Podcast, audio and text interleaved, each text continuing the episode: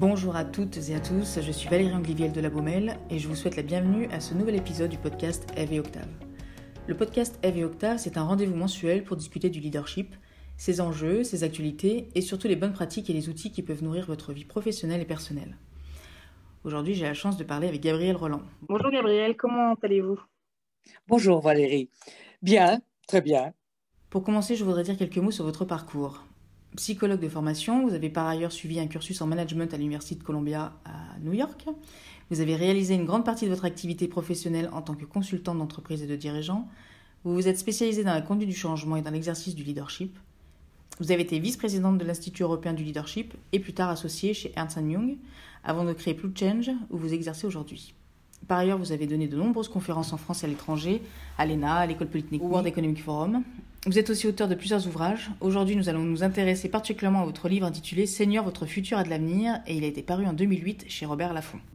Il faudrait commencer par trouver les mots justes. Dans votre ouvrage, vous utilisez le mot senior pour parler des personnes de 65 ans et plus. Pourquoi? Alors, euh, je vais vous dire, j'ai beaucoup hésité parce que le mot senior, euh, dans le sport, on est senior à 28 ans. Donc, euh, mais ça laissait ça laissait une grande possibilité. Les autres mots, c'était vieux, c'était personne âgée, c'était vieillard, c'était vieillesse, qui étaient tous connotés euh, de façon absolument négative, qui étaient tous connotés dans le déclin. Et je pense que après 60 ans ou après 65 ans ou à 80 ans, c'est pas le déclin, si vous voulez. Et euh, certes, euh, c'est autre chose, c'est une autre tranche de vie. Donc j'ai trouvé le mot senior qui permettait de ne pas m'enfermer dans la vieillesse. Oui, surtout que maintenant, euh, on est senior à partir de 45 ans. Alors, j'ai trouvé votre partage au début de votre livre très touchant euh, lorsque vous parlez du décès de votre père. Pouvez-vous nous dire ce qui vous a poussé à écrire un ouvrage sur la vieillesse? Je pense que c'est mon père, si vous voulez. C'est, au moment de son décès, cet exemple euh, d'un homme qui n'a jamais, s'est jamais plaint de souffrir, de, de douleur, de, qui a continué euh, à vivre vraiment à plein, d'être entouré de jeunes, euh, de recevoir. Il avait une grande maison à la campagne et euh, de recevoir beaucoup. Et il a toujours dit, je ne veux pas m'enfermer avec des gens de mon âge parce qu'ils sont trop ennuyeux et trop rasoirs. Et il a toujours été d'une grande ouverture vis-à-vis de très jeunes. Et à son enterrement, il y avait énormément, énormément de monde et énormément de jeunes. Donc je me suis dit, c'est un exemple qui m'amène à réfléchir à ça. Voilà. Alors, est-ce que je peux me permettre, Gabriel, de, de, vous demander votre âge? 81. 82 au mois de janvier. 82. C'est dur, ça. Hein je sais pas, ça a l'air de. non, non, ça va. Donc, tout va bien. Hein euh, vous êtes toujours en activité? Toujours en activité, oui. J'ai beaucoup de chance parce que j'ai une activité qui permettait, j'ai toujours été consultant dans les problèmes de leadership et de transformation. Euh, tout d'un coup, c'est comme un musicien, euh, c'est pas parce qu'il sort d'un orchestre qu'il continue à vivre. Un peintre, Chagall, à 78 ans, euh, repeignait le plafond de l'opéra. Là où j'ai eu de la chance et aussi de la volonté, c'est que je me suis entourée de jeunes. Donc, si vous voulez, mon, statut euh, euh, passe. Si j'étais seule et entourée, j'allais dire, de vieilles biques comme moi, euh, sûrement j'aurais plus de boulot. Mais ce qui plaît, si vous voulez, c'est que c'est une intergénération. Et au-delà des projets, vous faites quoi pour rester aussi jeune?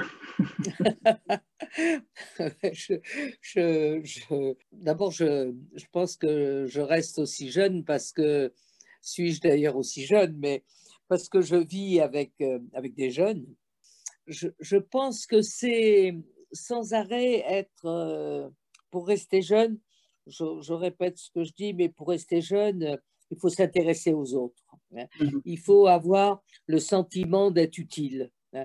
Tant que vous avez euh, une utilité, c'est c'est une dynamique formidable. Si tout d'un coup vous vous sentez inutile euh, socialement, je crois que c'est lourd à porter. Et à ce moment-là, vous avez mal au dos, vous avez mal aux pieds, vous avez ci, etc.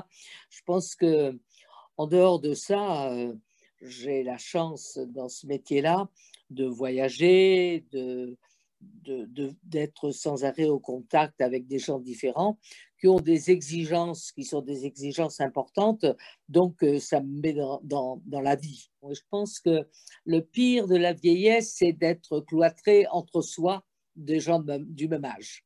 Je pense que c'est vrai à tout âge, mais particulièrement quand on prend des années. Alors, pour de nombreuses personnes, l'expérience charnière qui inaugure la vieillesse, c'est le départ de, à la retraite. Bah, le départ à la retraite, ce qui m'a fait réagir, c'est que bon, je travaille depuis longtemps avec euh, des responsables, des leaders, des, etc. Et quand j'entends des raisonnements, c'est la retraite, c'est enfin la retraite, je vais pouvoir, je pourrai, quand je serai à la retraite, faire tout ce que j'ai envie de faire et que je ne fais pas, de faire de la retraite un temps béni, un temps merveilleux, alors qu'ils euh, sont complètement euh, concentrés euh, sur leur activité professionnelle et ne passent pas une minute à faire autre chose et de rêver que la retraite leur permettra de faire autre chose. Quand vous êtes monoregistre, vous restez toute votre vie monoregistre. La retraite n'est pas un temps béni, c'est un temps différent. Dans votre livre, vous utilisez beaucoup le mot anticiper. La clé, c'est vraiment d'anticiper. Anticiper, ça veut dire si je suis passionné par quelque chose qui est dépendant des autres, il faut que je m'en occupe avant d'être à la retraite. Autrement, je vais agacer tout le monde et euh, les gens n'auront pas envie euh, de vous avoir avec eux. C'est certain, hein, quand on est on, devient passionnant. Oui, à partir du moment où il y a une rupture, où je n'ai plus une identité professionnelle, si je veux avoir une identité dans des structures, par exemple, de bénévolat, ou dans des structures politiques, ou dans des structures qui ne marche pas de la même façon, il faut que je m'y prépare à l'avance parce que je ne peux pas tout d'un coup euh, débouler, on ne m'attend pas, si vous voulez. Il faut faire ses preuves avant. Vous incitez aussi les lecteurs à prendre activement leur vie, donc la vieillesse en main, évidemment. Hein. Comment peut-on se réinventer pour, ce, pour, que ce temps de vieillesse soit un temps de vie? Euh, Pour que ce soit un temps de vie, il faut qu'il y ait des projets, si vous voulez. Si j'ai pas de projets, hein, qui peuvent être des projets euh, culturels, qui peuvent être des projets euh, de solidarité, qui peuvent être des projets politiques, qui peuvent être des projets artistiques, mais si j'ai pas de projet euh, ou de jardinage, mais j'allais dire que il a pas, il faut absolument, quel que soit son âge, avoir des projets. Hein. Et la mise à la retraite, ne peut pas être une, absence de projet. Hein. Donc, euh, quels sont mes projets, quelle sont ma légitimité dans ce projet, comment je peux me réaliser dans un projet, qu'est-ce qui sous-tend une vie, ce sont des projets. Effectivement, quand je n'avais comme seul projet euh, et comme seule identité que la fonction que je remplissais dans une organisation ou dans une entreprise, le jour où je quitte cette entreprise, je perds mon identité. J'ai des exemples absolument euh, touchants euh, de, patrons dans, des grands groupes qui me disaient euh, autrefois, tout s'ouvrait devant moi, monsieur le directeur, monsieur le directeur, j'allais partout, me mettais un tapis rouge. Aujourd'hui que je suis plus directeur, bah, j'existe plus. Hein. Et donc, les gens avaient perdu leur identité sur leur statut social, si vous voulez. Et qu'en définitive, quand je dis vivre, ça veut dire avoir une épaisseur de personnalité, mais pas seulement un statut social. Et c'est vrai que, encore plus pour les cadres, qui est un vrai statut social reconnu par la société, euh, le jour où je perds ce statut social, je perds mon identité. Et c'est peut-être là où le passage à la retraite est très compliqué. D'ailleurs, vous avez dans le passage à la retraite euh, des gens qui ne rêvaient que de la retraite et puis bing, euh, trois mois après, qu'il faut un infarctus. Enfin, le, nombre, le nombre de décès est assez considérable après la retraite. Tout d'un coup, il y a une tension qui s'arrête, si vous voulez. On a, parlé des jeunes tout à l'heure. Euh, que peuvent-ils faire pour, pour aider les aînés à se réinventer? Moi, je pense qu'il ne faut pas demander aux jeunes d'aider les aînés à se réinventer parce qu'ils ont suffisamment de boulot à s'inventer eux-mêmes. Hein, et qu'ils ont plutôt envie euh, qu'on les aide à s'inventer eux-mêmes plutôt que de prendre en charge les vieux. Hein. Ça, je pense que quand j'entends des amis qui me disent euh, mon petit-fils ou ma petite-fille ne me téléphone jamais, c'est pas possible, etc. je dis écoute, euh, t'as qu'à leur téléphoner toi ils ont autre chose à faire. Donc, ça, c'est ma première réponse, c'est qu'il ne faut pas attendre que les jeunes apportent une solution à des tensions que vous vivez. La deuxième point, c'est que je pense là où les jeunes sont utiles par rapport au problème de la vieillesse, c'est sur euh, des engagements euh, sur la solidarité, des engagements sociologiques, des engagements politiques, des engagements, euh, quand vous voyez aujourd'hui, je sais pas, si je suis architecte, quand je construis des EHPAD, plutôt que de les mettre en pleine nature, en pleine campagne, complètement isolés, je peux dire ça serait peut-être intéressant de construire des EHPAD dans un lieu de vie où il y a des vieux et des jeunes. Donc, qu'est-ce que peuvent faire les jeunes? C'est de, de, de, penser que d'abord ils seront vieux à jour et de penser que euh, ce n'est pas un problème à part. Si je suis architecte, je dis, mais si je suis euh, médecin, si je suis euh, politique, c'est une aujourd'hui quand même on est à, la mode du jeunisme des jeunes, etc., c'est peut-être aussi euh, s'intéresser sociologiquement à ce que deviendront les personnes plus âgées. Alors, plus de dix ans se sont écoulés hein, depuis l'apparition de votre livre. Et la crise sanitaire actuelle a mis en lumière des failles de nos modes de vie qui étaient déjà soulignées dans l'ouvrage. Que diriez-vous aujourd'hui si vous deviez actualiser le livre? Et quels conseils pouvez-vous donner aux seniors et à ceux qui les accompagnent dans le contexte actuel?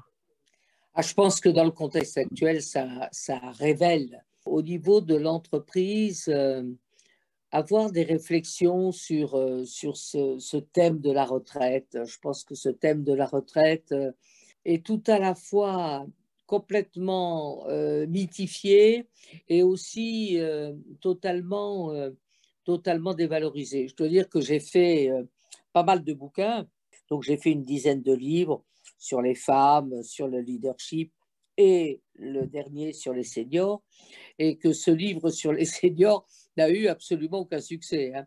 J'en ai hmm. vendu 4000 ou 5000, euh, c'est un bide absolu. quoi. C'est comme si ça leur faisait peur de parler de la vieillesse, si vous voulez. Rien que ce mot vieillesse, c'est un mot euh, qui, euh, qui fait reculer. Gabriel, est-ce que vous avez un dernier message à faire passer? Si j'avais un message, pour chacun, c'est de dire euh, euh, on a quand même une chance exceptionnelle d'avoir 25 euh, ans d'espérance de vie supplémentaire hein, par rapport à il y a 20 ans. Donc on a gagné tous les ans. Je crois que ça s'arrête un petit peu, mais je crois que avoir 25 ans d'espérance de vie en bonne santé, en plus supplémentaire, sauf peut-être dans les dernières années, c'est quand même un cadeau Hein, euh, un cadeau de la science, un cadeau du progrès, un cadeau exceptionnel et qu'il faut euh, bien le traiter, le respecter. Dans beaucoup d'organisations, dès qu'on arrive à 50 ans, euh, on l'impression que ça y est, c'est fini, vous êtes déjà à la retraite, alors que ce n'est pas du tout le cas, hein, il reste au minimum 15 ans encore à travailler. Qu'est-ce que vous pensez de toutes ces organisations qui, bah, qui n'évoluent pas en fait? Ah oui, pour moi, c'est une. Si vous voulez, autant je pense que dans des organisations, dans des entreprises, vous avez eu des couches de gens qui étaient devenus obsolètes hein, à 55 ans et euh, qui avaient un besoin de, se renouveler parce que l'entreprise était conçue de façon linéaire, c'est-à-dire qu'avec des plans de carrière, et plus vous vieillissez, plus vous gagnez d'argent, etc. Il y avait une conception linéaire de l'entreprise. Aujourd'hui, je pense qu'il y a une conception beaucoup plus vivante et dynamique, enfin en tout cas qui commence. Et euh, je pense que le seul moyen, c'est de, c'est ce que j'appelle l'intergénération, si vous voulez. C'est-à-dire que si vous, si vous raisonnez par couche d'âge, vous enfermez les gens, vous enfermez les choses. Et que à l'intérieur d'une même organisation, mixer des couches d'âge différentes qui sont complémentaires les unes des autres. Les uns ont une certaine expérience, les autres ont un certain dynamisme ou une certaine curiosité. Et je crois que penser l'organisation en termes de vie, hein, en termes d'organisme organisme vivant, et pas de la penser en tant que hiérarchie euh, militaire et complètement fermée. Merci Gabriel, on va finir sur ce dernier mot de vie. Merci euh, d'avoir pris un petit peu de temps avec nous. Merci. Et puis, euh, on se dit à bientôt, j'espère. À très bientôt. Merci. Au revoir. Pour celles et ceux qui nous écoutent, n'hésitez pas à poursuivre la conversation avec nous sur Instagram, Facebook, Twitter ou LinkedIn. Vous y trouverez également plus de contenu sur le leadership et le monde du travail. Merci d'avoir écouté le podcast avec Octave et à très bientôt pour un prochain épisode.